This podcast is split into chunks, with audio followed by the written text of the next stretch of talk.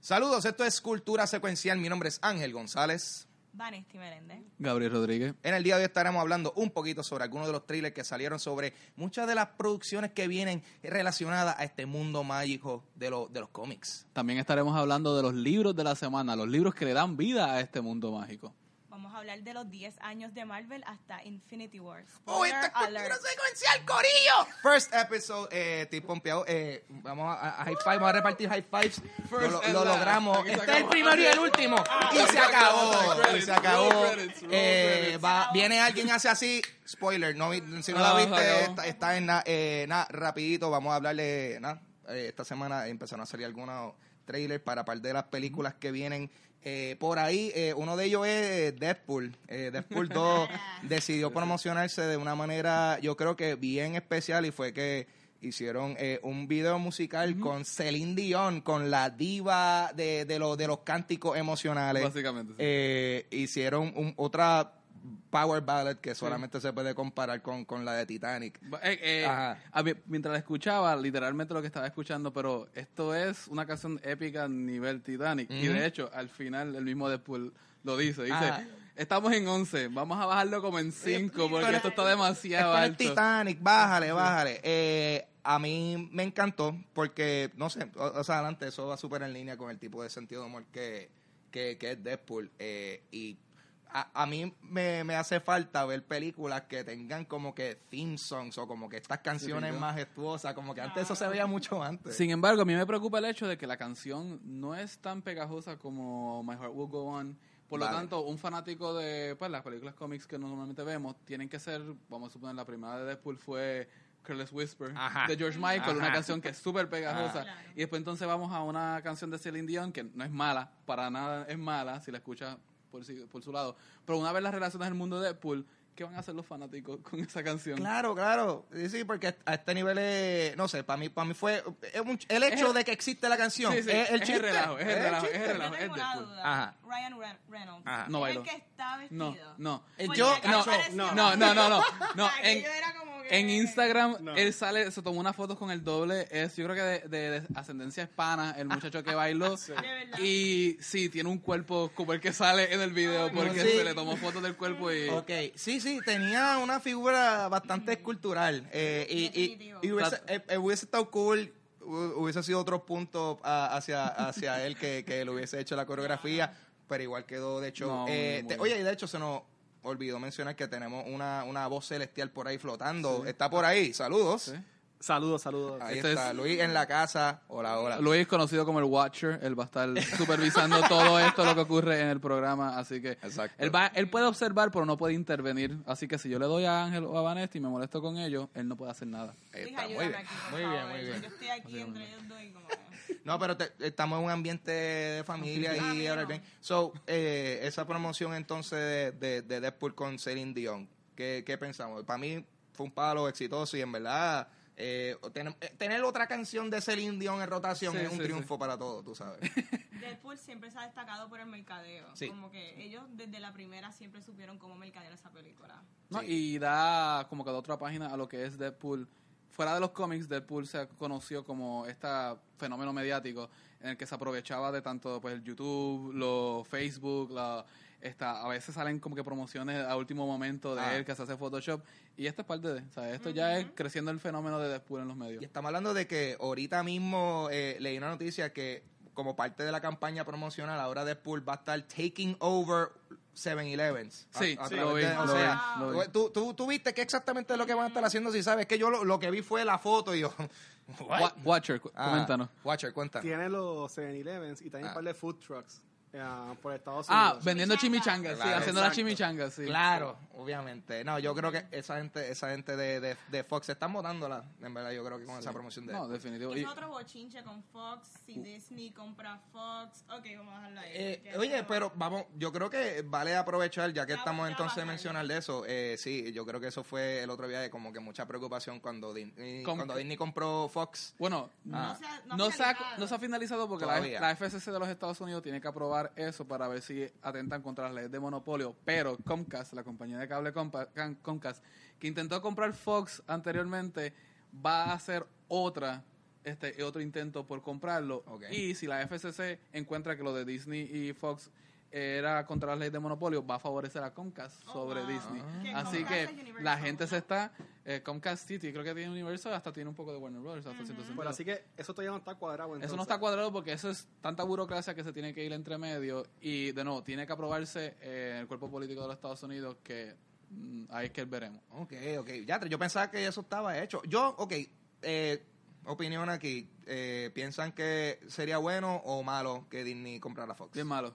Bien Yo- malo. yo bien malo. mi- Muchacho. Bien yo malo. no quisiera que, que Deadpool estuviera influenciado con Disney. Ok, cool, Pero eso lo puede mantener como quiera Claro, aparte. puede, Sí. pero, Sí. pero no, no quisiera. Pero el problema no es ese, el problema es que todo se está consolidando. Todas las compañías en este mundo de, des- eh, de cine, de automóvil, todo se está consolidando y se están convirtiendo en tres compañías que tienen, se están adueñando de todo.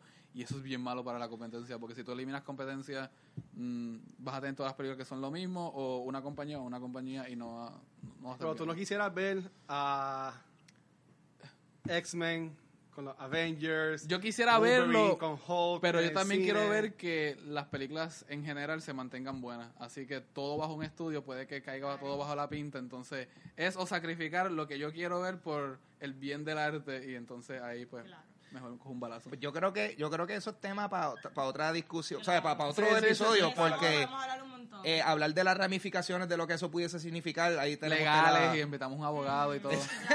Literal, literal. Este, eh, descongelamos a Walt Disney, lo traemos aquí para que nos diga ¿Qué cómo él se siente. Eh, pero entonces, continuando con una de las cosas que pasaron esta semana.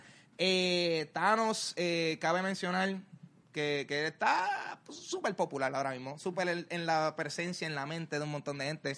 Ahora también está en uno de los juegos que está más pegado al momento, que se llama Fortnite. Sí. ¿Tú has jugado Wow. Fortnite? No, pero tengo estudiantes y niños que me hablan de Fortnite 24/7. ¿Y, y tú, y tú- Yo no juego Fortnite. Yo no juego Fortnite tampoco, pero es porque pues no, no tengo PlayStation para jugar Fortnite. Eh, Pero eso está en móvil también. pero está en móvil. Sí. Tú, tú, tú, yo voy a jugar un juego en mi celular. El Watcher sabe todo.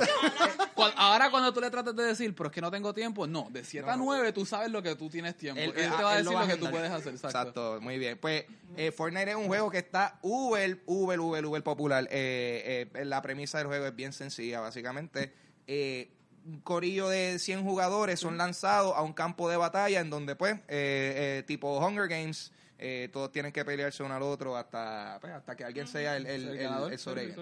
Eh, pero entonces ahora van a añadirle, no, no, o sea, esto se llama literalmente el Infinity Gauntlet Limited Time Mashup, o sea, es el nombre, es donde eh, eh, un- un- uno de los jugadores va a, a poder encontrar Infinity Gauntlet y, y todavía no han dicho exactamente qué es lo ¿Qué que, qué es lo que va a poder hacer y todo eso, pero hasta ahora es que fue una colaboración que vino directamente de los, De de los los, rusos. de los Russo De los Brothers, rusos, sí. que- Yo vi, yo vi unos videos Ajá. y básicamente yo no vi como que usando las gemas aparte, pero sí tenía el sonido como en la película del guante cuando hacía el puño. Ah. Sí. Es más como que una im- implosión de como que empujando a las Eh, personas hacia nice. afuera. Sí, que es como un Eso. power-up. Se nota, se Sí. nota que es un frente mediático para como que atraer más gente. Si los chamaquitos no vieron Infinity War, que de seguro la han visto, sí, no. es como que las tienes que ver de nuevo porque aquí tienes el guante. Y mira, Thanos, Fortnite a prueba. es gratis, ¿verdad? Fo- Fortnite es, no, Fortnite es, Fortnite es gratis. O sea, ok, Free to Fortnite tiene un modo que es free to play. Ese es el modo Battle Royale, que es así como, como lo describí, 100 personas y el que sobreviva. Pero también tiene un modo que tiene una historia.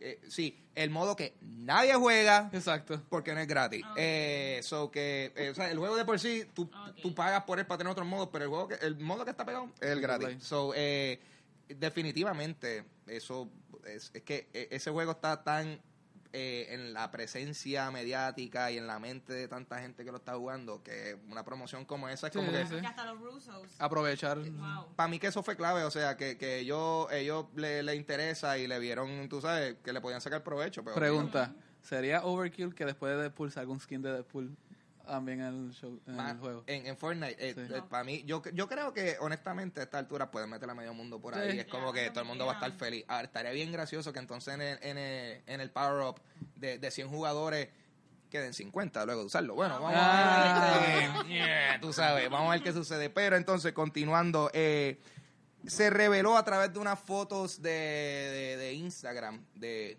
de una compañía de craft services. Craft services son la gente que en las producciones de, de, ¿sabes? televisión, y todo eso, pues craft services son la gente que trae la comida, el catering y eso.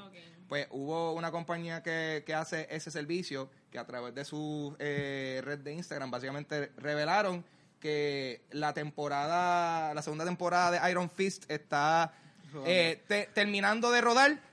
Nadie le importa. Exacto. Eh, entonces- Continuamos. Yo creo que, Continuamos. mira, mira, mira, mi- yo acabo de escuchar esta noticia. Mi pregunta es, ¿qué queso estaban usando en el sándwich? Eh, Porque eso me importa más que lo de la Sí, serie. estaban as- usando eh, American Slices. Muy bien, American pues ya. Slices. ahí Después está. que no sean Asian ni Power Fist Slices. Pero una pregunta, ¿sabes? Quiero ver su opinión. Sí. ¿Dónde la ves? ¿Qué ustedes pensaban de Iron Fist? Mano, yo... Próximo tema. Yo, no- Yo lo intenté. yo- Porque viene Iron Fist segundo season, también viene ahora, que anunciaron recientemente Yo, Luke Cage estoy- yo también. lo que, yo lo que estoy esperando es Power Man y Iron Fist si unen a Luke Cage con él finalmente. Deberían hacerlo. así, porque Bueno. es la única forma que lo pueden hacer como que agradable. Pues hablando, hablando.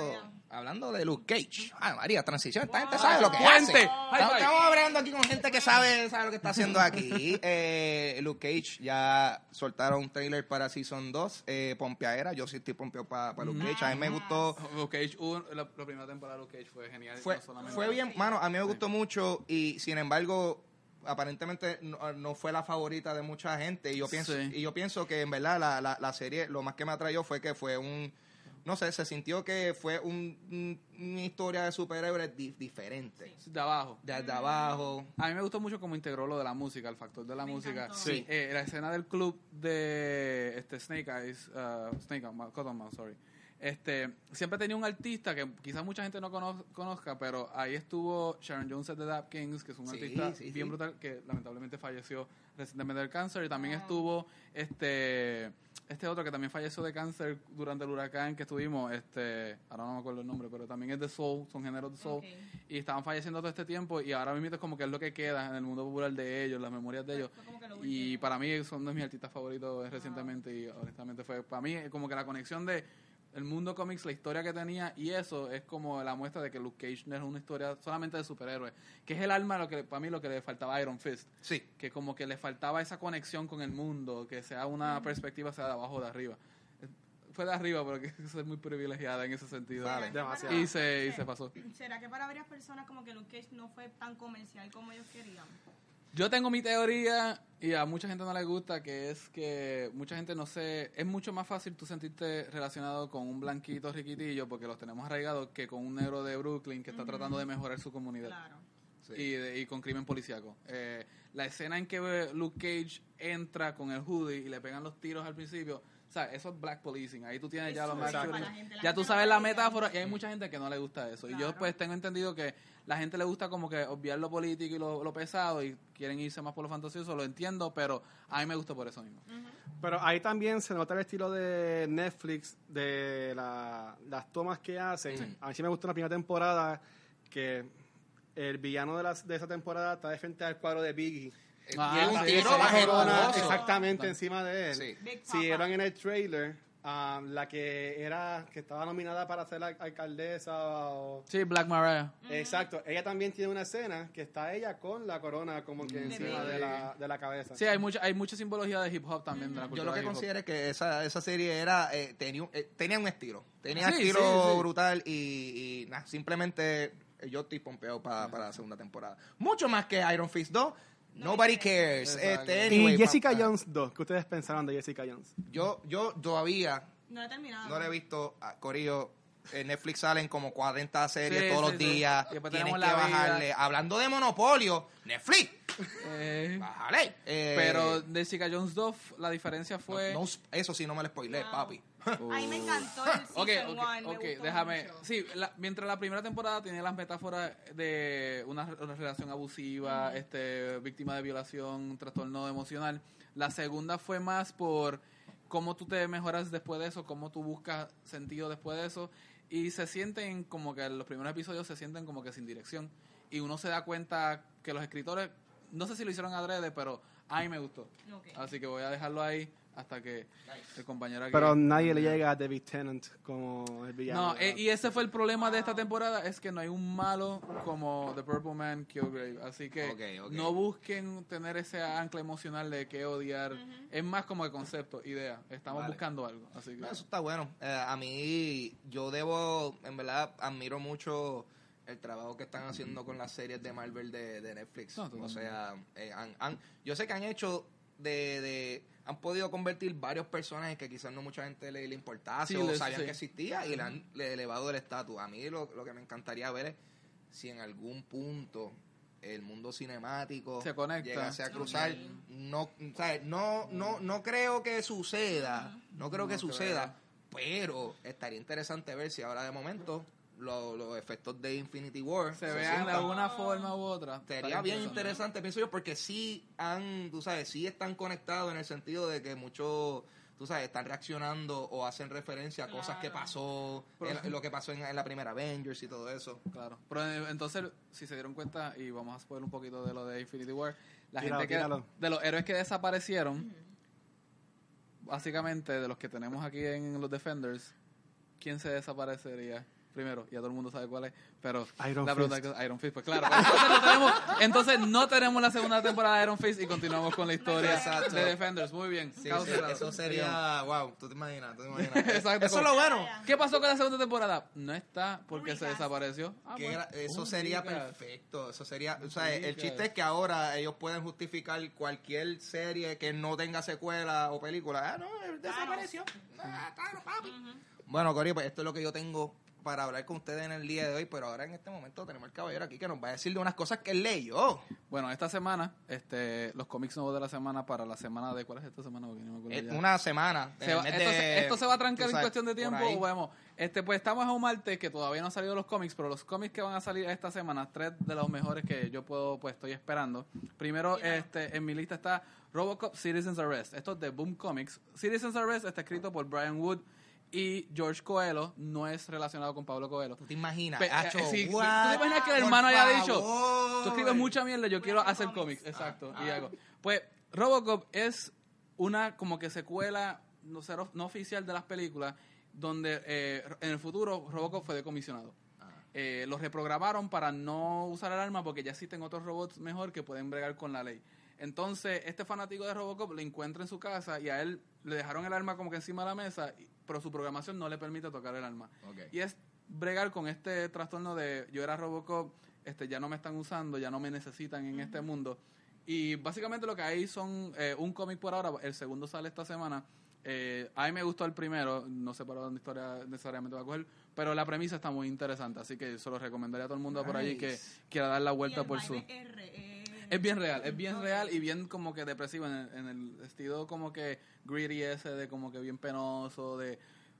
Uno, uno simpatiza con Murphy en este cómic de una forma que quizás no lo hiciste antes cuando estaba peleando con Papi, eso, OCP. eso está genial. O sea, yo no sabía que había una serie de Robocop ahora mismo corriendo en cómics. Es reciente, siempre hay unas corriendo, pero esta de Boom Comics es como que la, la que quiere sobresalir de las demás, que quiere ser como algo canon. Porque las demás son aventuritas por el lado. Got it. Ah, tenemos también Ba- Batman White Knight 8. Batman White Knight es el primer cómic que yo digo que es en la era de Trump. Eh, Batman White Knight se realiza en Yo quiero saber esto. eh, se realiza en un mundo alterno, un Elseworld de DC, donde el Joker fue curado de su locura.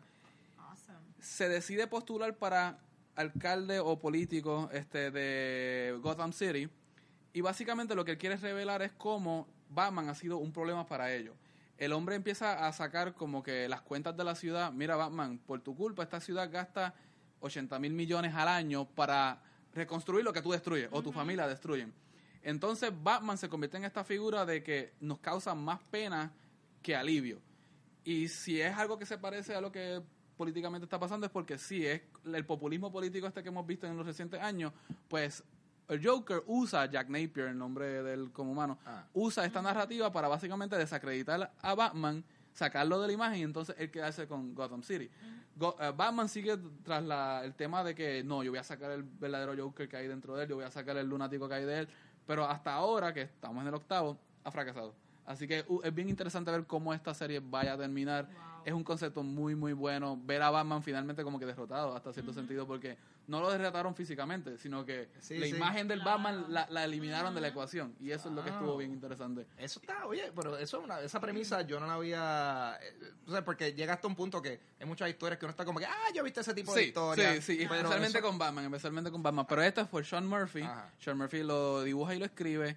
Eh, es algo que si no existieran tantos libros de Batman ahora publicándose al mismo tiempo, yo diría que es tan importante como eh, un Arkham Asylum, un Long Halloween de Batman, libros como que clave. Así que estén pendientes, vayan a sus tiendas de cómics o lo compren digital. Prefiero que vayan a las tiendas de cómics porque apoyan lo local de esa misma forma. Y finalmente, Southern Ba- Ba- Bastards 20. Southern Bastards es por Jason Aaron y Jason Latour. Eh, Southern Bastards es una historia eh, establecida en el sur de los Estados Unidos, en un pueblo, small town de esto, que tiene un equipo de fútbol, que el equipo de fútbol, los Reds, siempre están ganando. Y básicamente una familia de un afroamericano se muda y se empieza a dar cuenta de que hay como unos rastros de racismo y de prejuicios debajo que es como una mafia que se extiende desde el cuerpo de gobierno del de esto, la policía y hasta el, el equipo de fútbol. Entonces, ya ha habido 20 ejemplares anterior a este donde tuvimos un personaje principal, fue, fue eliminado, la, la hija ahora que era ex militar está tomando cargo y está básicamente des- desenlazando todo como que esta historia de racismo y toda esta eh, conspiración que hay en el pueblo. Es bien interesante de nuevo, es algo que toca mucho lo que hoy día está ocurriendo en Estados Unidos por la cuestión del tema racial y honestamente pero es bien divertido. Está escrito bien, eh, unas escenas de acción muy buenas y el arte también muy bueno. Así que ese es el tercer libro que les recomiendo para esta semana. Eso está eh, maravilloso porque es para que, tú sabes, por, por si las personas tenían duda que, que, que esto de los cómics no es solamente No, no. superhéroes. No son cosas de niños. O sea, hay, hay, hay, hay realmente de todo. O sea, eso fue un tema. Yo, yo ni sabía que se estaban tocando ese tipo de temas. Sí, sí, sí. No, esto eh, está muy bien. Así que. Eh, mano, y después, o sea, yo voy a tener que hablar contigo porque una duda que yo tengo muchas veces es, eh, sea, como por ejemplo, usando el ejemplo de Batman, que tiene tantas series corriendo a la misma vez, como que ya tres, o sea, yo, uno que a lo mejor no la está siguiendo toda, Sí, sí, sí. por donde uno, Es cuál es un buen jumping, puede un ser jumping por donde uno entra. Eh, ahora mismo puedes buscar las series que son limitadas, las que tienen de, cinco, de 3, 5 a 8 ejemplares. Eh, la serie que está corriendo principal es la de Tom King de Batman. Ya van por el cuarenta y tanto. Batman se intentó casar con Catwoman. Ahora están pasando otras cosas. Eh, puede ser un poco como que abrumador, lo entiendo. Pasa lo mismo con X-Men en Marvel. ¿Por qué el libro de X-Men uno empezar? Eh, pero ahora mismo están ocurriendo que las compañías se están dando cuenta y están haciendo estas historias más limitadas. Hay otra que se llama Son of the Bat, eh, que también es muy buena, de Batman corriendo ahora mismo. Así que busquen esas series que son limitadas. Si les gusta, entonces montense al tren mayor, pero no se sientan intimidados. Como que sigan leyendo Claro. porque la lectura. Yo leí la de Batman Year One, que Ah. es un clásico. Eso es Frank Yo creo Miller. que eso es un buen como que start point, como que... Frank Miller, sí. Frank Miller siempre es un good starting point para Dark Knight Returns, eh, Year One.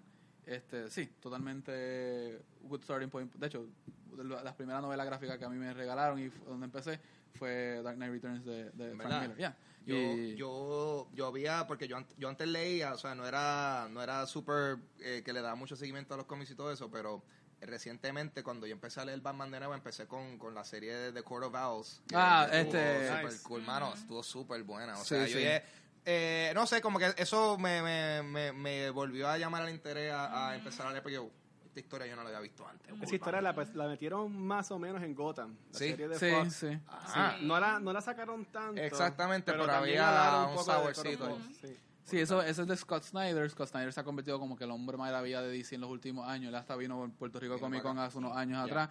Un hombre bien humilde, lo he conocido varias veces. Con Greg Capullo empezaron esa serie. Los Court of Owls han ascendido a que después de esa primera serie ya se convirtieron en canon en la historia de, de Batman. Así que ellos ya son parte del canon mayor. Los han metido hasta en la historia de Doctor Freeze en la- desde la Segunda Guerra Mundial. Él- Wow. Ellos ya han estado en todo. Así que cuando tú creas un mito así que asciende al nivel tan rápido, es que a la gente le gusta tu escritura. Y ahora mismito tuvo Dark, eh, This is the Metal, que lo corrió, un, un- un otro evento de DC donde ocurrieron varias cosas estelares. Y ahora tiene va a empezar a correr con Justice League, eh, Scott Snyder. Así que si te gustó la escritura de él ahí, este, de este Justice League, a ver si... Ah, hecho, hay mucho contenido para leer. O sea, si, Sí. si, si, si en Netflix hay muchas series por ver, No, hay muchos cómics, hay más cómics para leer. Pero vale la pena, vale la pena. Tranquilo. Este, entonces, ahora en estos momentos, pues yo creo que vamos a pasar a un tema eh, hi- histórico. Son 10 años del mundo cinemático de Marvel. Vanesti, ¿qué, qué vamos a hablar? de spoiler primero que todo. Antes de empezar, yo quería hacer una pregunta a Gabriel. Este, yo quería saber los motivos de Thanos en los cómics. Oh, Porque escuché algo de Lady Death. Lady Death, sí. Lady Death. Eh, Lady Death es como la, el amor, fru- la frustración más grande de Thanos. Frustra- eh, Thanos quiere impresionar a la muerte. Thanos era un pacifista. Cuando él se crió en Titan, era un pacifista. Él no, no ah, acudía a la violencia hasta que conoció a Lady Death. Eh, la relación de él con la muerte es que él siempre trata de impresionarla y ella le huye. Es como estos amoríos que no son recíprocos. Entonces, Thanos... Nacho, yo sé de eso. Entonces Thanos eh, adquiere los Infinity Stones porque ah, por medio de la destrucción él atrae la muerte. Obviamente el dejar, el cesar de existir algo es muerte, por lo tanto él está haciendo un favor a ella.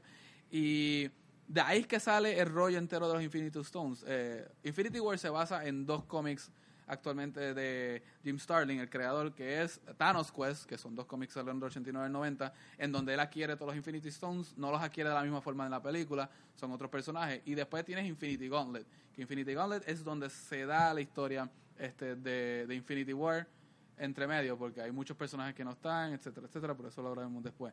Y este, el, sí, el, el, la, la motivación de Thanos para esta película la alteraron, pero yo creo que le hicieron de forma bien, porque también acude a algo bien político que está pasando, que no se dieron cuenta que su motivo era el eh, los recursos. Los recursos de la- del Claro. mundo están- son escasos, pues vamos a eliminar. Es algo que se puede ver en política de inmigración en partes del mundo donde, Illuminati. donde dicen donde dicen, este, no políticamente, o sea, le están cerrando puertas a los, a los refugiados porque no hay recursos. Entonces es esa misma lógica de, tenemos esto en cuentas limitadas, pues vamos a cortar allá. Entonces ese era el punto de Thanos, por eso es que mucha gente te dice, ah, yo puedo relacionarme con eso. No, es, es lógico. No tiene sentido, no está bien hecho, pero es lógico. Es un razonamiento lógico, pero cuando tú bregas con vidas humanas, tú nunca bregas así, así que... Pero tú que comentas de Death, yo cuando vi Ragnarok, yo pensaba que iban a coger a Hela Como y darle como que un giro para ponerla en, ese- en esa parte Es de la que historia. Death es muy distinto en el mundo Marvel, así que como que Hela tenía, tendría a ser muy rockstar. Death es un poco más como que retraída y como que bien callada. No es con, ni como la Death de Sandman de Neil Gaiman, que es otra cosa totalmente aparte también, así que... Pero Death ha tenido como que par de jevos. Porque estuvo hasta con Deadpool. Sí. Hay un cómic que salió hace dos años, dos años fue, no me acuerdo si fue un año atrás, que se llama Deadpool vs. Thanos. Después de un tiempo, Deadpool se convirtió en este punching bag de Marvel, donde lo ponían Deadpool contra Punisher, Deadpool contra Hawkeye, Deadpool contra... Lo pusieron contra Deadpool contra Thanos y era básicamente por el amorío de, de muerte. Eh, Deadpool también tiene otra no- otra esposa, que es la novia Succubus, esta, pero... Eh, no es Vanessa. Este, no. la película. No, no, no. Vanessa no es. Bueno, Vanessa. No, Vanessa no está en cómics. Eso no. No. No, eso para nada. Así que eh, la película tiene que darle un giro amor- eh, amoroso. eh, pero lo han hecho de buen gusto, así que Claro, no, sí. no, no lo criticaría todavía. No, no, Así claro, o sea, y, y es importante la forma que ellos celebran el Día Nacional de las Mujeres, so, tú sabes. Sí, sí, está- sí. está- it's all good, it's all good. Eh, es algo que todos tenemos que tomar en De cuenta. acuerdo. Bueno, pero y, y como que 10 10 años del mundo cinemático de Marvel, como que por dónde uno empieza, mano.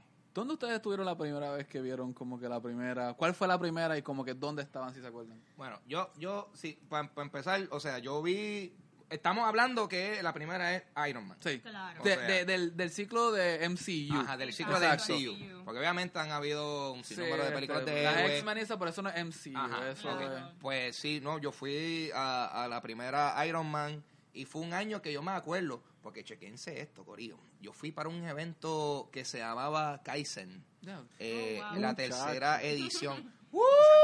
¡Chacho! Ha llovido, ha llovido. Chacho, eh, eh, yo fui para Kaizen la tercera edición, lo cual de hecho fue a- hace 10 años, ya, hace 10 años. Eh, Sí, y yo me 2008. acuerdo, y, y te di- y, y me acuerdo porque en ese evento estaban regalando eh, stickers para dos películas, Tropic Thunder Oh, wow. y Iron Man. Y las Wait, wait, Y las dos con Robert Downey las Jr., dos con Robert Downey Jr. Pues o sea, ese era el Wow. año. Tropic iba- Thunder Wow. para mí es mejor. Pero, ok, Robert Downey O sea, Iron Man es Iron Man y es el principio de Yo creo- ¿verdad? ¿Ah? Hubo blackface en esa película. Hubo... Eso es algo que eso Mano. fue antes del movimiento PC y eso hay que tener Eso. mucho Mano, cuidado. Ya tres, sí. Robert Downey Sí. Jr. Sí. salió unscathed. De- o sea, definitivamente Pero fue... yo creo que él fue la persona que cerró la puerta antes Sí. de todos los Sí. escándalos raciales y hizo Espérate, yo yo me salgo con yo la mía. Ah. Yo me salgo con la mía porque si eso se da hoy día, Sí, sí. No, pero... eso, eso mismo, disculpa, pero sí me estaban hablando de Iron Man y las películas porque la primera y la segunda le daban un giro bien machista a Tony Stark. Sí, sí. Y salió un reportaje hace par de semanas de una persona criticando que esas películas han salido ahora en estos días. O sea, no la Controversia, hecho. controversia. Eh, pero es que yo Ah, creo que eso es ya traducción del personaje. El personaje de Tony Stark es alcohólico, es Douchebag. mujeriego, sí es un douchebag. Así que yo creo que eso ya es traducción del personaje. Creo que se puede ir por la cuestión de adaptación. Claro. Que no necesariamente era el, el giro de la película, no era él cuántas mujeres se podía tirar, era más, eso era un elemento de. Así que yo creo que. Pero, no, pero viendo la historia de él, como termina ahora, bueno, no termina. enamorado y queriendo un bebé y esas Exacto. cosas. Sí, eso. Pero ha eh, sido un arc. Sí, sí, sí. eh, character development. Eso se tiene, se tiene que desarrollar. Pero para cerrar lo de Tropic Thunder. Porque que, que esa película, esa película a mí me encanta. Esa película está súper graciosa. Yo creo que la razón por la cual a lo mejor él, tú sabes, pu- pudo hacer el, el como dice, el blackface y salir chilling, porque es que también esa era parte del personaje, que es como que, ¿por qué tú estás haciendo esto? Sí, ¿Tú que era entiendes? ajeno a, los, a los temas Eh, raciales. eh, exacto, porque como era un, o sea, el personaje era un super method actor, Claro. pues so, yo creo que en ese sentido por eso fue que salió chilling. Anyway, so, eh, me acuerdo, sí, que en efecto... Aquí no hay blackface, aquí hay purple face. Purple face, baby. Dame purple Ahí face. está. eh, sí, no, yo, yo empecé, o sea, Day One, Iron Man, la fui a ver, eh, y mi, mi sorpresa fue, wow, va a ser una película de Iron, de Iron Man. Pues, Vamos a ver, chacho, y, y quién hubiese imaginado. Mucha gente nos recuerda que Iron Man, antes del MCU, él era un superhéroe de lista C, o sea, bajita. Él, él como pichaba. mucho se veía con Captain America en los Avengers por varias veces, pero él no era nadie importante en el mundo de Ah, Marvel. o sea, an- antes que antes que Iron Man hay como 40 otros superhéroes Claro. que hubiesen estado en, en la mente de la gente. O sea, y eh, estamos hablando de que personajes como, como Hulk eh, están por encima de él. Claro. O sea, para ese tiempo. Los Cuatro Fantásticos, Mr. Los cuatro Fantástico, fantásticos, o sea, mu- mu- muchos muchos héroes que probablemente ahora uno ni se acuerda. Marvel sí. se puso a vender los personajes, ¿verdad? Pues, Estrategia de venta, ellos antes de tener su propio estudio tenían que... pues, en bancarrota, aparentemente. Ellos tuvieron los bancarrotas en los 90. Eh, salieron de ahí. Después, cuando hacen el estudio, las primeras tuvieron que soltar algunos personajes, no solamente para hacer dinero, sino que para asegurar que se haga algo de ellos. Por eso que Spider-Man terminó en Sony. Creo que Namor lo tiene una compañía que, que es como que inexistente ahora o lo fue adquirida por otra compañía mayor y ahora es un revolú legal sacarlo de ahí. Así que no pueden hacer nada del Submariner hasta, Sí. hasta nuevo aviso. Wow. Eh, Fantastic Four ya sabemos que están en este lío de Fox, Sí, eh, sí. etcétera. Y así, este, yo creo que Howard the Duck en la película de los 80 también terminó en otro lugar. Así que No, y, eh, por, y por, por ese revolú de que Marvel le estaba yendo mal en los 90, por eso es que hay una sección de Marvel en los parques de Universal Studios. Por eso es que Disney está bien pillado en ese sentido. Por eso es que tú no has visto Claro. presencia de personas. O sea, tú ves algunos, pero por eso es que eh, son. Vamos a hablar de eso otro día. Vamos a hablar de eso otro día. Pero en Pero, en Florida, básicamente, eh, al lado norte-sur, este, el lado oeste Del Mississippi. del río Mississippi, Yeah. no puede haber presencia de esos personajes de Marvel en, en parques de, de Disney. Por, pues, o sea, esa es la legalidad. Pero por eso es que de momento ahora en, en el Disney California Adventure cam- lo de Guardians of the Galaxy. cambiaron el ride de Tower of Terror por Guardians of the Galaxy, lo cual... ah, Y van a hacer un, en, en California van a hacer un el- mundo en- de Marvel. En Marvel Land, eso es- en- en- ajá, van a abrir una expansión de un- Sí. una tierra completa de Marvel y, y por eso, como los, los Guardians of the Galaxy no cayeron bajo eso, eh, por eso es que en Epcot de Disney van a abrir un raid de, de los Guardians. sí. So, there you go. O sea, que Guardians no son parte de este De, de, de ese deal. Sí, porque Ok. pa- pa- no estoy seguro si es porque fueron personajes que se crearon luego de eso Ok. o, No, o- o que- si simplemente fue como que no los queremos. o sea, Lo que no pasa es, esa gente. es- es que Guardians... No era nadie. pura- exacto, los Guardians, Guardians los cómics que hay de ellos, no es el grupo ese, es el grupo que salió en la segunda película, Exacto. que es este Yondu. Yondu, eh, el personaje que era también el de Sylvester Stallone, etcétera. Ah. Esos son los originales. Los Guardians de ahora modernos fueron como que fue una apuesta ciega que hizo Marvel, este, MCU. Lo lanzaron, funcionó, así que esos personajes son de ellos. O sea, esos personajes son de ellos. Exacto, so, ahí está. Ahí está, aprendieron algo ahí de, de- de eso. So, Necesitas hacer saber. eh, ahí- y ustedes, o sea, ustedes Vamos a empezaron hablar con... de los MVP de Infinity War. Sí, Ave María. O sea, Pero dime, yo quiero saber primero cuál fue tu primera experiencia de, de esto, porque yo tengo una idea de cuál es tu favorito MVP de Infinity War y creo que tiene que estar relacionado directamente con tu primera experiencia de una película Marvel. Zumba. Mira, mi primera experiencia con Marvel obviamente fue Iron Man, la primera. Pero la más que viví fue la 2. Porque Ok. ya yo estaba trabajando en el cine. Y eso fue como que tuve la fanaticada, Ah, las filas largas. Fue otro, otro tipo de experiencia completamente. Yo me dormí durante la dos. Así que yo voy a hablar de la primera. Pero hablando, pero, ok, ahora de la primera, pero una pregunta que hacer de la transición de la primera a la dos. Ese cambio de Terrence Howard a Don Cheadle, ¿cómo ustedes lo vieron? ¿Piensan que Don Cheadle es un mejor personaje? De Rhodes a War. Machine. O-. Yo sé que Terrence Howard estuvo bastante herido cuando lo cambiaron. Él se, él se mostró muy eh, lamentado, pero eh, es lo que era. Como que nadie lo cuestionó. Era como que todavía no has hecho nada. Si hubiese sido que lo hubieses cambiado a mitad con el War Machine, el traje, pues hubiese sentido más. Pero era ya todavía era Cody Rhodes en una esquina, como que, hey, militar, sí, no porque hagas eso. Hasta ese No. punto no, lo- no, no, esa- ese personaje no está marcado tanto. Porque tienen una escena de que mira al, al traje, El traje y dice, y "Ah, dicen, next sí, time. no Next time, sí. psych. Sí. Pero, de nuevo, los dioses de Disney deciden otra cosa y el ratón dijo, no, tú no. A mí, a mí lo que, a mí lo, lo que me da gracia con, con Don Cheadle es que, tú sabes, como que tú ves esto el corillo de los Avengers y ese es el tipo que él, él- él como que más fuera de lugar está. ¿Tú me entiendes? O sea, no, y no lo digo porque a mí me molesta, pero es porque tú lo ves y como que yo estoy como que él, él como, como, como persona, él tiene esta like, Usted no se dio, usted no se Ese dio, ese de bien, ese vio bien mayor y bien flaco en esta. Me recordó, es que las piernas están Pero ¿qué edad tiene partidas. pero es que me recordó, es que no se veía así en la anterior. No. Él me acuerda ahora el personaje este de Dave Chappelle, el de Got Some Crack. Ese, como que me acuerda de este personaje ahora, es como que porque y, y se veía como que tú lo ves parado ahí y tú como que, hombre, tú Sí. estás bien. Esto está Y- pasando, esto es cultura secuencial, papá. No que lo saquen del roster, es que, ¿sabes? Tú ves a todo el mundo como que, ah, somos, estamos fuertes y él se ve como Por que eso digo, por eso digo, o sea, él, él- él se ve como que, pues, tú sabes, le tenían que dar un par de batiditas de proteína, Sí. pero es que a lo mejor es porque como tiene las piernas chavadas. Pues yo pienso que si Ah, es un ah, method actor, entonces él dijo, no, no, yo tengo que vivir la, la vida de una persona Depresivo. depresivo, como que, que tuve un problema y un accidente, no voy a comer, no voy a hacer nada de esto y pues... Ah, pues no, pues él se está luciendo entonces, estamos hablando aquí de más. Sí, O sea, eso ya es actuación. so que en- en- Lawrence. Olivier, Don Cheadle. Y entonces, ¿y usted, Cabero? ¿Cuál fue su primera? Mi primera fue Iron Man, mundo la vi, la vi en Plaza de las Américas, recuerdo muy bien. Eh, recuerdo que después haber jugado un juego de PlayStation, bueno, de Xbox, que era bien malo. De, De esos, de juegos que adaptan para De- las películas que son, salen bien malos, sí. Fue un juego hecho por Sega, Sí, de Iron Man. repetitivo. Se- se re- repe- bien repetitivo, este, pero recuerdo que me gustó que, pues, en Mentalidad Comic, hizo, fue como que la puerta que abrió para traducir el mundo entero de las películas. Fue como que, si tú ves los cómics, eh, Iron Man se da en Vietnam, él es un producto de la guerra de Vietnam. eh, uno, de- uno se preguntaba, ¿cómo van a traer esto al mundo actual? Y ya en la película empieza en eh, Back in Black ACDC y abajo dice Afganistán y ya. Sí, uno que, ok. Tradujiste el personaje y la historia al mundo actual. Entonces, la guerra de Vietnam, con sus complejidades, porque la guerra de Vietnam no fue fácil, se traducen a la- las complejidades de la guerra de Afganistán. El odio que hubo, la falta poca aceptación, las muchas protestas que hubo. Entonces, el hecho de que era un vendedor de armas se siente aún más todavía.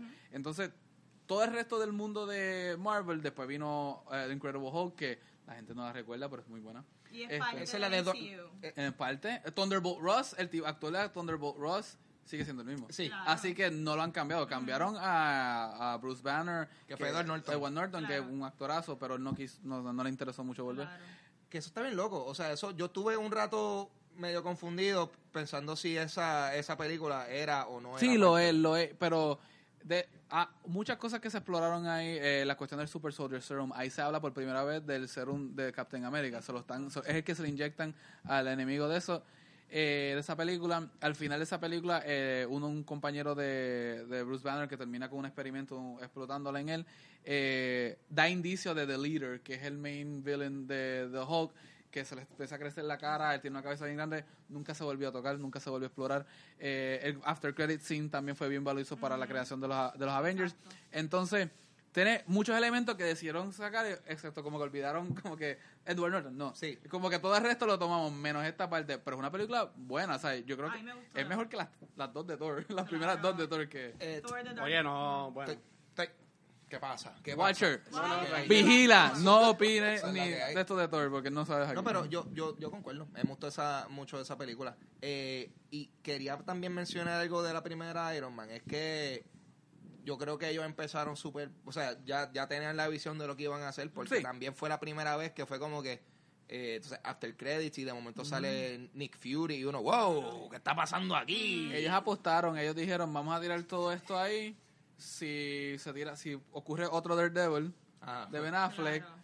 pues empezamos de cero. O si es exitoso, pues chévere. Y les resultó y es lo que tenemos hasta el día de hoy. y le ha requete resultado. Ok, entonces, pregunta que yo le hago a ustedes. De todas las películas que han salido en estos 10 años en el MCU, ¿cuál es su favorita?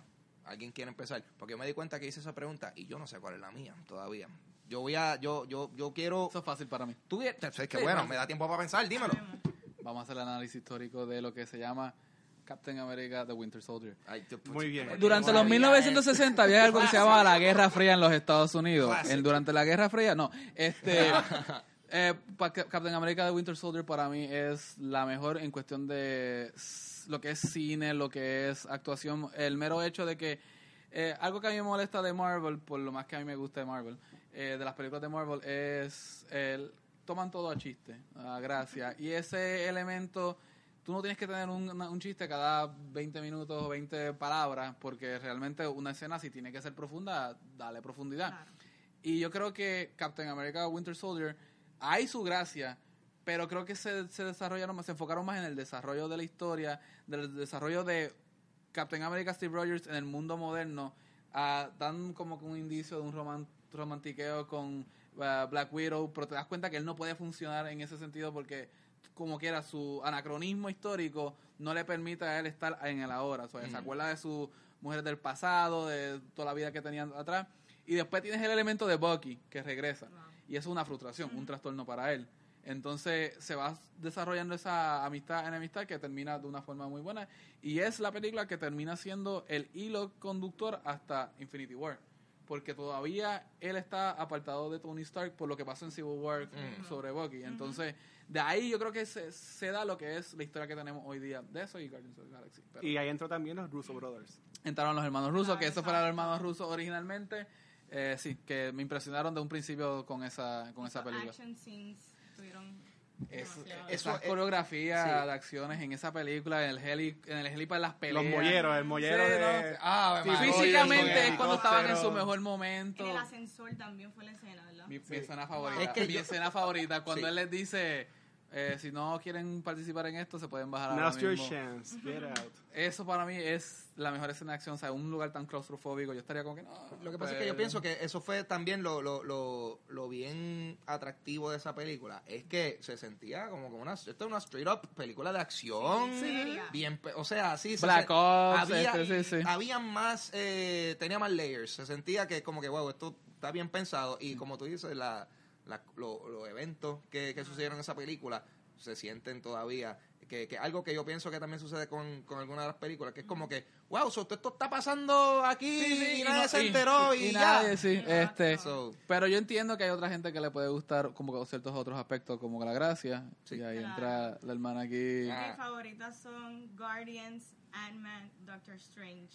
Ya, pero ya, eso se, se tiró el top 3. Ok, pero ese es tu top 3 en ese orden o. No hay ningún orden. No hay ningún orden. Pero Ok. sí, Guardians me sorprendió Cheap, muchísimo. that's cheap, that's este fue un cheap. equipo que yo no tenía idea de quién eran los Guardians.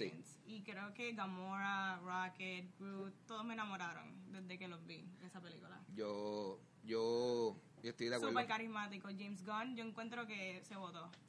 Eh, fue, fue impresionante como ellos cogieron esos personajes que nadie realmente Sí, sabía sí. quién era y de momento todo el mundo se encariñó con ellos casi instantáneamente. Sí. ¿Y ustedes piensan de que James Gunn dijo recientemente de que Groot murió en la primera Guardians of the Galaxy y básicamente Baby Groot, que ahora ¿Qué es? Teenage Groot, pues Es otro- su es otro. o algo así? Exacto. Eh, sí, y confirmaron que las últimas palabras de... Spoilers, las últimas palabras de, de Groot en Infinity War era él diciéndole dad a Rocket. Oh, wow, qué fuerte. Confirmado por James Gunn. O sea, eso está, Claro. eso está confirmado. Y Pues, yo, pues yo creo que parte de, parte de mi visión de lo que es el MCU, a mí no me ata emocionalmente a ninguna de esas cosas. Groot para mí es como que es el, el comic relief de la película, es lo que es lo que sería no Roger soul. Rabbit Wow. en la película de él o o todas estas películas que tienen siempre como que un personaje que es como que estás comparando es a Groot con gracioso. Roger Rabbit. Pero hay mucho Eh, comic relief película. Está drag. Exacto, ¿y por qué necesitamos otro más? Es Este, a mí me El gu- a mí- me- exacto, eh, a mí me gustó, me gustó lo que hicieron con los personajes. Definitivamente fue un reto y está bien hecho y es como que muy lejos de ser la peor del MCU, de hecho, está entre las mejores por, por cómo se hizo. Le añade el aspecto galáctico, mientras la que a mí me gusta Winter Soldier tiende a ser como que más espacio cerrado. Eh, Guardians of the Galaxy fue la primera que dijo, mira, mira, hay un, hay un espacio, eh, vete por ahí al universo Sí. y de nuevo, terminamos en Infinity War. Por eso. Y Gar- Guardians fue la primera película de Josh Brolin como Thanos en el MCU también. Exacto, porque anteriormente había Ahí sido donde la aparece cara. como tal. ah, Sí, tiene como dos o tres escenas. Sí, bueno, sí, porque, ah, exacto, porque ahí es donde él actually sale en una película, aparte de salir como que un cameo, como que "Eh, estoy aquí. Como que ahí él estuvo, o sea, fue un personaje. Claro.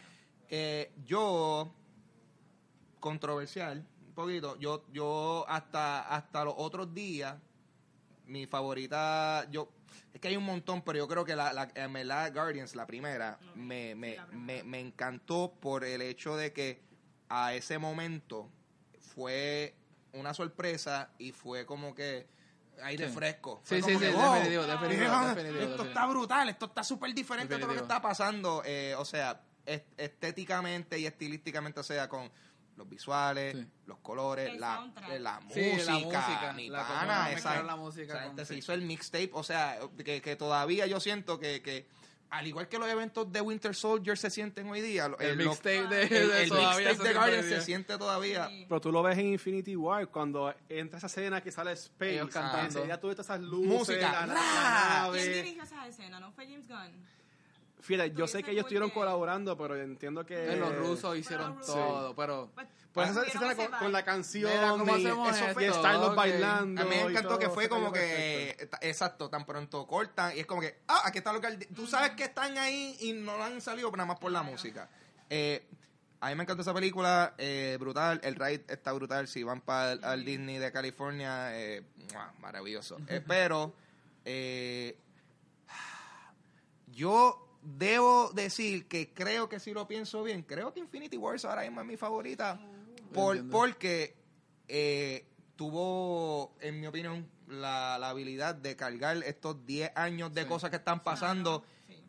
y, y, y, y, o sea, y no dañarlo, ¿tú me entiendes? O sea, eh, hicieron, eh, ellos- eso pudo haber ido catastrófico y honestamente yo quedé bastante satisfecho con lo que sucedió, aunque lo que sucedió haya sido bastante triste, pero parte de mí está como que... "Oye, se las hicieron, doy". hicieron. algo que la gente olvida es que They went there. Sí. Exacto. eh, yo vi muchas críticas de mucha gente como que, ah, que ¿para qué me presentaron a T'Challa, Black Panther hace unos meses si no lo iban a usar mucho en la película? ¿Por qué hicieron esto con estos personajes? ¿Por qué no usaron, por qué no vimos más de estos otros? Ah, algo, algo que tiene que entender la gente es que un universo de esta magnitud en el cine no se ha dado anteriormente, con excepción de yo creo que los Universal Monsters de los 1930 y 40 que terminaron en House of Frankenstein, House of que era Sí, sí. Lon Chaney Jr., eh, Bela Lugosi, eh, los clásicos, eh, que a mí me encantan. Que trataron de revivir ese mundo No, no cinemático. hablemos de eso. No hablemos de Ah. eso. Si, si, si hay un, si hay una secuela espiritual del Universal Monsters son las Hammer de los 60, Ok. que ahí sale este el Sauron, este Christopher Christopher, otro, es que si hay muchos Christopher... Christopher Lee, Lee. Christopher Lee y este hombre que nosotros lo conocemos por el mundo de Star Wars como Grand, ah, Grand Moffma, pero él tiene un, un historial de actuación en películas B de horror como este Frankenstein, este que tampoco se me olvida el nombre ahora mismo porque ahora se me están olvidando los nombres de todo el mundo, de toda la gente importante.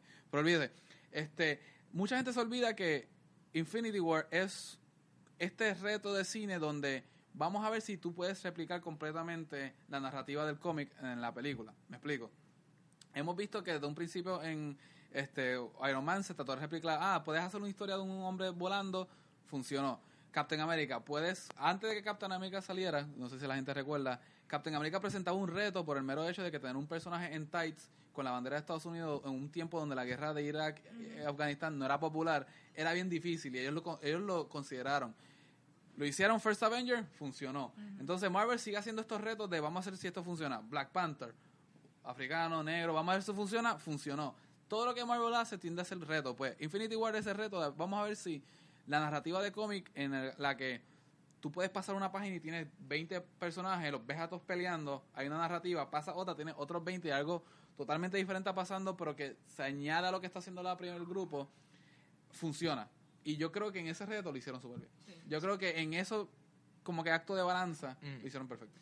Yo, pues, para entonces, yo creo que quizás eh, sería buen momento para hablar de, de lo que nos gustó, lo que no. nos Spoilers. gustó. Spoilers, Cory, o sea. No Prende la alarma, prende la alarma. ¿Tú tienes el sonido de la alarma? No. Dale. Pero no van a hablar de Thor Dark World. ¿sabes? Va- vamos, Mira, vamos a hablar de Thor después que hablamos de Iron Fist. vamos a. Vamos En el próximo episodio.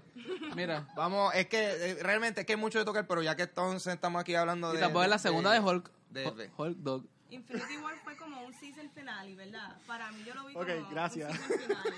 Sí, eh, hablando, que, gracias. que de hecho, eso que. Algo que. Aquí no hay seriedad. Este, Aquí no hay seriedad. Este ha sido el primero y último episodio de esto. Eh, Gracias. Eso fue algo que me gustó porque, por ejemplo, para compararlo a, a, a, pues, a- a una se- otra serie que me encanta, esto se sintió como Game of Thrones. Ellos dijeron, ah, que a Game of Thrones que empiezan a picar cabeza. Vamos, vamos a hacer. O sea, y, y- y se sintió en ese sentido que es como que cerramos esto y New Season. De- definitivamente se sintió eso. Claro, pero, Pero- eso con Star Wars y la gente lo critica. Sigue. Pero ustedes entienden. Que yo entiendo. O sea, ok, primero que de, de entrar, a mí algo que me encantó de Infinity War fue, o sea, usualmente cuando tú ves una película de cine, ya dos semanas, tres semanas antes, están los spoilers. Sí. Y ya pues tú... Ah, no, ellos tuvieron Bueno, control yo, total yo que soy una eso. persona que me encanta los spoilers. No, yo no, yo no. Pero una cosa que yo am- admiro de esta película fue, ¿sabes? Yo por lo menos ese mismo jueves fue que yo pude conseguir algo. Sí. Ujú. No. O sea, y ahí fue que yo vi, pues, lo que, que puede ver lo que pasó. me abstengo de y spoilers totalmente. pero Estaba de- spoilers. Yo estaba de viaje durante ese weekend y yo, ay, Dios mío, yo estoy expuesto aquí. Yo, like, I'm off the grid. Yo estoy chao. Wow. Yo dije, yo no puedo entrar a Facebook porque en cualquier momento de esto. ¿Y tú sabes qué? La gente se Sí, portó bien. Thanos la gente, se- la gente se portó muy bien. La gente se portó bien y, y sí hubo cosas medias spoilery, pero, memes. pero, Yo pero, fui bien críptico con mis pero, spoilers. sí, pero, Yo fui bien críptico, como que bien secretivo con I mis spoilers. pero, pero lo, lo, lo, lo- exacto, los memes era como que, ah, I don't wanna go, o, o cosas desintegrándose. Y yo, oh, ¿qué va? So, era como que, bueno, ya me spoilearon que aquí gente va a desintegrarse. Exacto. Ah, bueno, so, pero la gente se comportó solo. ¿Cuándo Un la aplauso viste? para ustedes. Acho, yo la vi eh, el jueves pasado. O sea, Wow. o sea, yo la vi una semana Después que salió. full después que salió, lo cual eso es. Y te pudiste... Eso, fue dos meses. No, full. O sea, eh, bueno, eh, bueno, actually. En, en tiempo Marvel son tres años lo que acabas de La, hacer. la, la cosa es que sí me sí hubo un personaje que, que me spoilearon, pero es que fueron tantos, fueron tantos que, es que, que se fueron al Ah, que final no de que yo como que, ah, whatever. Ah, ok, sí, exacto, whatever, como fue uno de Sí. muchos. Eh, Pero cuando tú fuiste, Ángel, ya Ah. fuiste una semana después, la, La primera vez gente que la seguía. viste, ¿cuándo quitaron más la gente? ¿Cuando salió Captain America o cuando volvió Thor con... yo creo que cuando, en vol- cuando, cuando, cuando volvió Thor a, a repartir bacalao, fue como que él llegó, papi, ¿qué es la que? Bring me "No, so, Thanos". papi, él se tiró el, el, el, el, el Carlitos Colon Chop ahí, págata, like, tú me entiendes, fue genial. Eh, so, whatever, esa película está buena. Si no la han visto, que todos escuchando este Ya. podcast. O sea, en Exacto, verdad, está, estamos bien motivados aquí. Eh, so, ahora, para, para recalcar un poquito eso, para hablar de Thor Dark World, ya que al Watcher le gusta tanto. Hay que hablar de eso. Eh, vamos a hablar Bueno, hay, hay sobre... que le llaman Mew Mew a mi Journey, ¿sabes? Como Ahí sale Jane, ¿verdad? Eh, Yo quiero saber... Ok, no, no, no tienen que hablar de la película, pero es que yo, universalmente, yo pienso que esta es la película que más hate recibe. De, Dark de- World. Thor de- Dark World. muy merecido, muy merecido que tiene. Vamos sí. a hablar de eso. Dark World es de mis favoritas. Eh, tú sabes, eh, yo creo que por lo general... No, no es mala, pero es perfectamente olvidable. Yo, Yo no me acuerdo... ¿Tú? ¿Quién fue el malo en esa película? Un elf. Bueno, Ahí ahí, ahí, estuvo Legolas. Malekith. Sí, pero... Que, que, que fue interpretado por eh, Eccleston, que De fue nuevo. el Ninth Sí, Doctor. el Ninth Doctor, que es mi doctor Whatever. favorito, y con todo y eso me siento más ofendido que lo trataron bien mal. Ahí está. So, o sea, yo creo que yo creo que lo, lo que pecó con o sea, esa película falló en el hecho de que pues A nadie le fue importó. nadie le importó. Es que O sea, no causó nada, no creo nada para que a la gente le importara. Pero de Camino Infinity War la gente debería verla porque sale uno de los Stones en esa película. Claro. Exacto. So, ahí está. O sea, eso es básicamente como que si quieres ser un, completionist.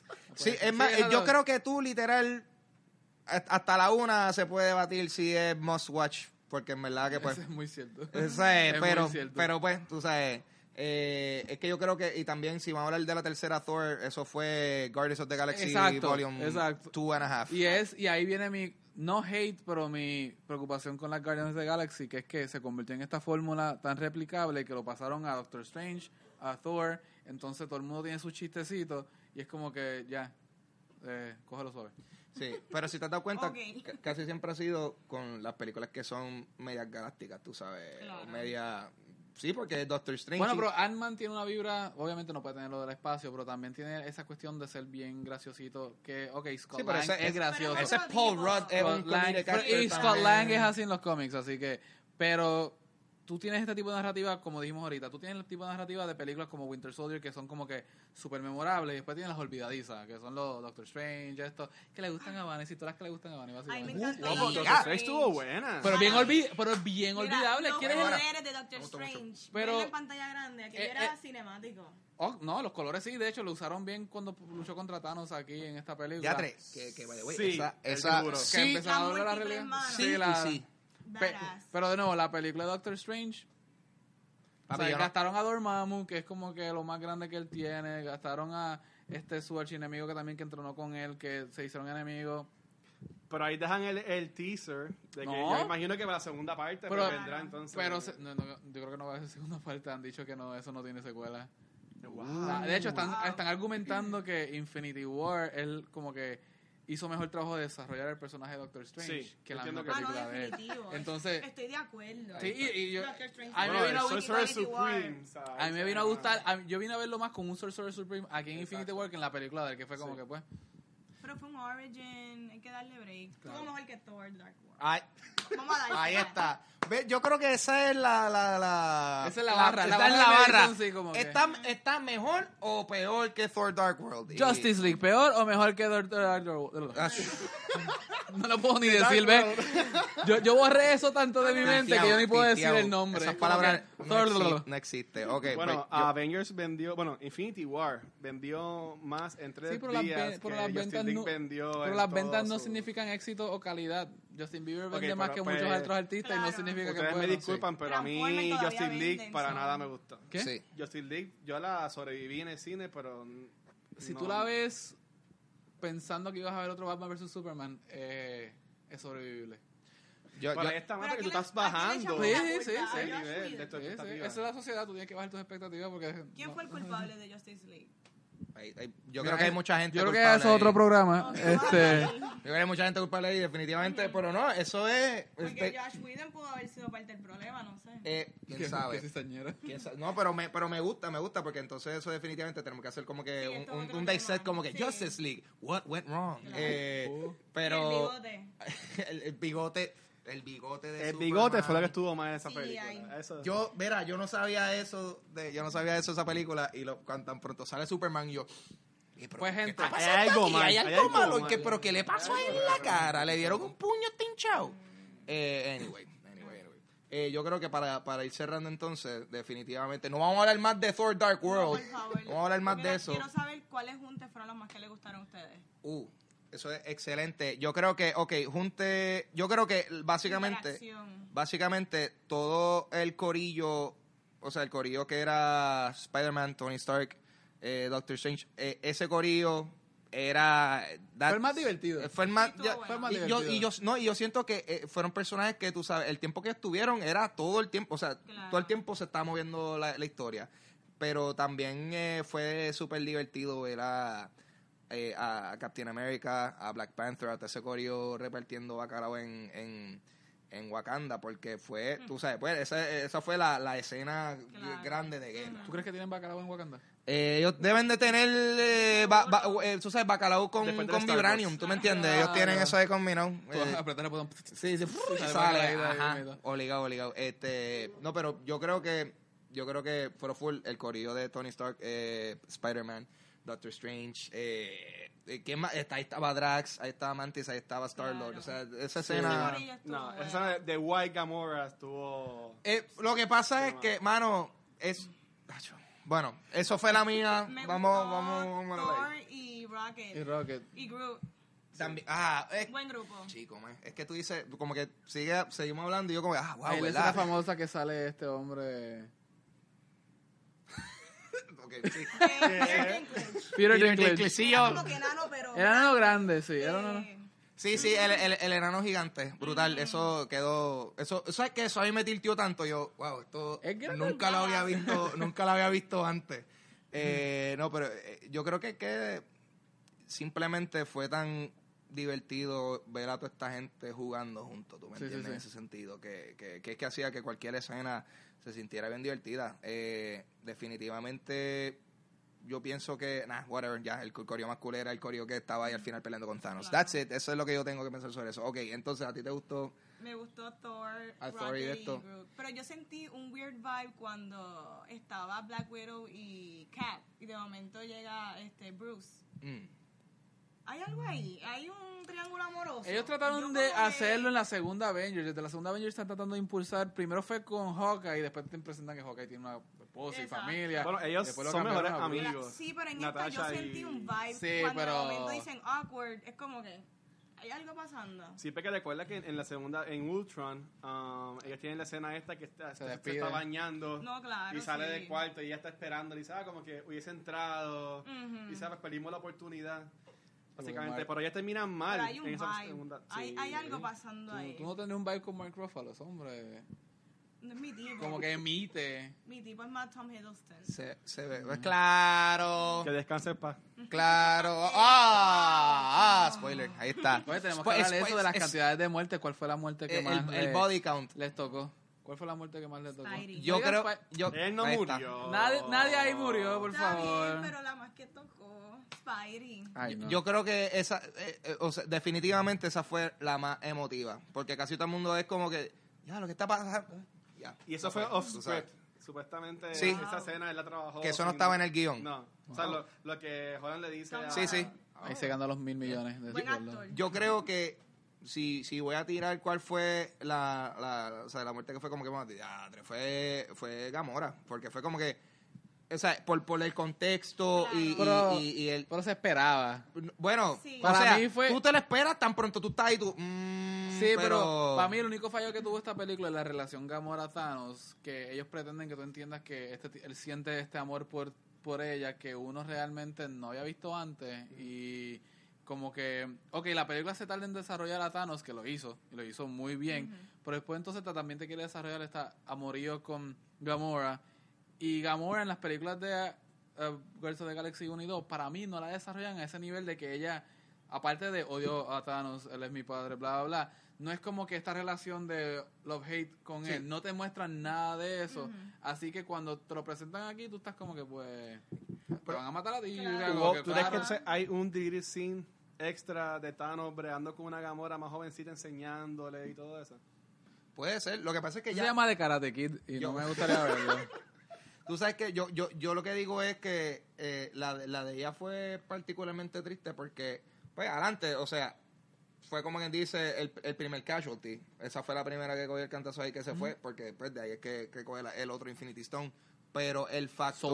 El, el, el factor de que, tú sabes, ella es como que, wow, tú estás pillada en esta situación. O sea, él la llevó ahí y ella, ajá, ¿Pero ¿Tú está- que él ah, no sabía que él tenía que haber hecho eso? ¿sabes? Eh, él sabía. por algo la llevó. Él por algo la llevó, sí. Bueno, y cuando y ese reveal de Red Skull, Ah, eso, eso de Red Skull, eso que Red súper Skull cool. para mí, pues, Captain America es mi personaje favorito y como que es- Red Skull yo pienso que lo eliminaron muy fácil en esa primera de, de Captain America y yo de camino al cine para ver Infinity War yo estaba pensando, oye Red Skull, como que qué harán con Sí, él, sí. si lo traerán y salió en la película. Y salió en la película. Salió en la película. Y eso fue como que... súper Eh, eso fue súper bueno. Eh, cabe mencionar que no, no fue Hugo Weaving. No, no fue Hugo No fue Weaving. Hugo Weaving. Hugo Fue- Weaving no...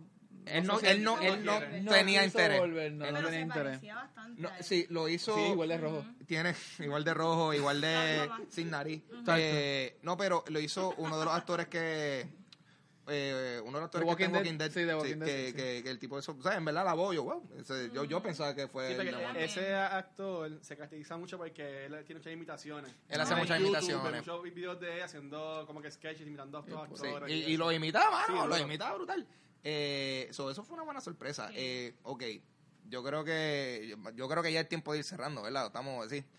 Que, o sea, para ir cerrando, o sea, Infinity Wars, ¿qué, qué pensamos? ¿La prueba? La, ¿Tiene algo No, sí. que decir? Totalmente, es como que de las más fuertes de eh, Marvel. Es la que fue, finalmente resuelve el problema de Marvel del villano. Marvel tiene un problema de que tiene los villanos superficiales que no presentan un problema. Tú ves Age of Ultron, es Ah. como que te van a ganar, Sí, sí. te van a matar. Y Thanos es un personaje que lo desarrollan tan y tan bien que tú entiendes lo que está haciendo y los y sientes por él. Así que en ese sentido muy bien. No me creo las muertes para nada. A mí la gente me está preguntando, pero mataron a tal persona. Eso vuelve, como que los cómics, eso Bueno, vuelve. ¿qué pensamos Yo En pienso el- que en el cómic- Loki, en el co- Heimdall y Gamora sí están muertos. Los demás Sí, pero, sí, pero la muerte yo- de Gamora no estaba ligada completamente con el Soul Stone. No puede haber algo ahí. Es que todo depende de cómo ellos. Es que, de nuevo, hay que separar lo que es el mundo del cómic de la película. Sí. Claro. Si lo resuelven como el mundo de los cómics, que Nebula cogió el gauntlet y deseó todo No, de para mí nuevo que de Stark va a ser vuelta. el que va a coger el Gauntlet. ahora. Obviamente tienen que cambiar y, y este hombre, este. El espacial. Ay, se me olvidó el nombre. Excelente. Star-Lord. No. ¿Cuál? Adam. Adam Warlock. Adam Warlock. Adam Warlock. Adam Warlock no va a salir. No, en el Galaxy Captain- 3, va a ser Cap- no, pero va a 3. ser Captain Marvel que va a como que tomar el, el Sí. lugar de Adam Warlock. Pero como no podemos inferir en lo que no sabemos, eh, si hacen eso del gauntlet y desean para atrás, eso sería una chapucería muy grande para el cine. Así que no creo que la, la, la fanaticada del cine acepte eso. Entonces hay que ver qué otras formas pueden, como que ellos, qué otra encrucijada se pueden inventar para, ah, pudimos revivir a esto y estos otros no, y ahí excusan los que no van a volver. Que sabemos que hay varios que no van a volver porque sus contratos se rindieron. Sí. Está Tony Stark, está Steve Rogers, este, No, to- todos los originales. Los originales. Entonces, porque son los que Y pero son los que sobrevivieron en la primera en la primera película. Entonces hay que ver cómo ellos hacen cambiar. Pues nosotros entregamos la vida por ustedes. Ay, y Sí, ya. algo va a pasar. un, un Cristo movement. Pero ahí. está Ant-Man todavía. Exacto. Sabemos que él está vivo. Está súper... Bueno, él- Y, hay- y hay fotos de grabación de la. ¿Sabes qué a mí me gustó? Que mucha 4. gente dice, ah, Ant-Man no tiene excusa. En la película excusaron que Ant-Man tuvo que tomar un caso legal donde él aceptó pues lo que hizo en Civil War. Sí, él está Y en lo- house arrest. Él está en House Arrest. Y si tú ves el trailer de Ant-Man and the Wasp, él está en House Exacto. Arrest. Así que hay una, este, pues, una Justificación. coordinación, justificación entre las dos películas que la gente dice, pero ¿cómo me pueden poner ahora Ant-Man and the Wasp? Y me estoy imitando a todo el mundo que me la pregunta porque así es que suenan. No es que me lo estoy jodiendo, es que suenan así. Sí. Así que... Sí, y, y Vanity, entonces, ¿qué tú piensas? Yo tengo mis dudas con Captain Marvel también porque me pregunto lo mismo. ¿Dónde ella, dónde ha ella estado todo este rato? Ella está en una torrecita del espacio no, que gira la alrededor de película. Ella la está esperando el beeper. ¿No entiendes? O sea, está, ella está está en su base Sí. y ella está mirando así como que, no, aquí no me voy a meter. No, aquí tampoco. Deja Pero que yo los maten. encuentro que Infinity War fue un tremendo season final y, y de que Marvel went there. Yo siempre he pensado que Marvel se van super safe. Esa ha sido una de mis críticas. Y it was ballsy. Se la tiraron, verdad. Estoy totalmente de acuerdo. A mí me gustó que, tú sabes, se la tiraron, lo hicieron bien. eh, me gustó que realmente la película es, es la historia de Thanos. O sea, Sí. nosotros, el personaje principal es Thanos. No hay break. Estamos viendo la historia a través de él que y, y que fue buenísimo porque yo siento que si no hubiesen hecho eso, no hubiésemos tenido suficiente contexto para realmente, Claro. tú sabes, apreciarlo a él como, como villano.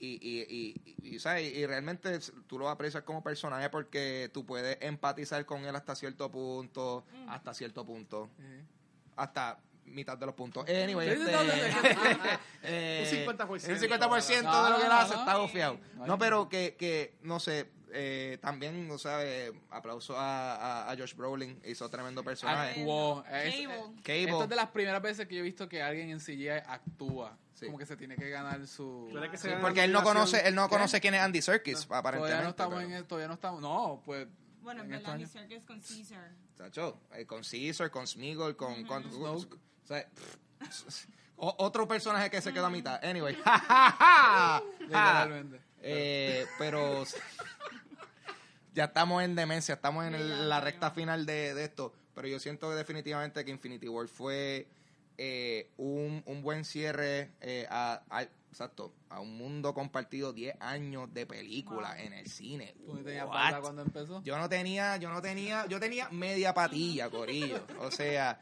yo me desarrollé viendo estas películas. Eh, no, yo era un semi-hombre para ese tiempo. Pero yo pienso que eh, hay muchas personas que eh, han tratado de hacer esto o van a tratarlo Sí. y han fracasado y probablemente van a fracasar porque es que ¡Wow!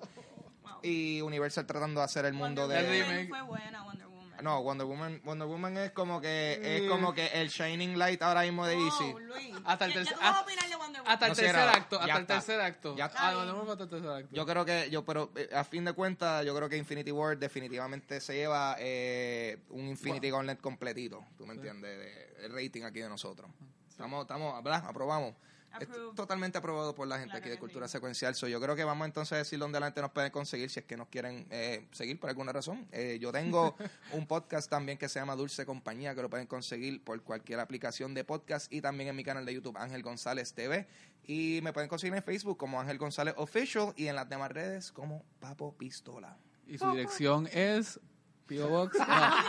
Eh, a mí me pueden conseguir por un variedad de podcasts que participo, entre paneles, eh, análisis de cómics, eh, temas como que más académicos y otros discutivos. Y eh, un, segundo podcast que se llama Sabla Comics, donde reseñamos cómics que salen durante la semana.